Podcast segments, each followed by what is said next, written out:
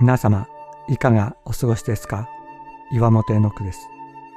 今日も366日元気が出る聖書の言葉から聖書のメッセージをお届けします。9月16日、信仰は信心ではない。私たちは信仰と信心を同一視する傾向があります。信心は神や仏を信じる心です。人によって信心の強さは違います。信心深いことは宗教の世界では一つの特性とみなされ、出家、献身によって深まったり、修行によって強められたりすると考えられたりします。しかし聖書は言います。信仰は人に属する特性ではないと。信仰は私たちが修行精進したり、心を整えることによって深まったり完成する心の状態ではないのだと。信仰は実体である。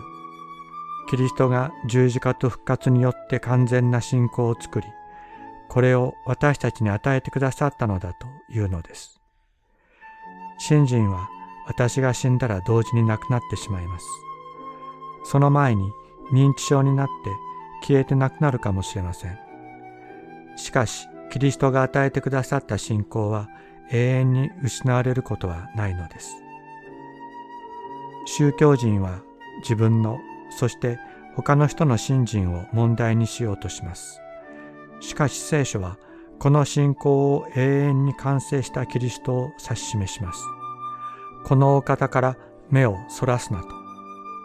私たちも自分や人の信心を見るのではなく、信仰を完成なさったキリストを見つめよう。すべてはこれに始まり、これに完成する。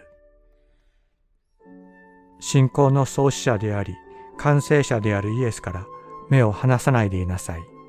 イエスはご自分の前に置かれた喜びの家に、恥ずかしめをものともせずに十字架を忍び、神の御座の右に着座されました。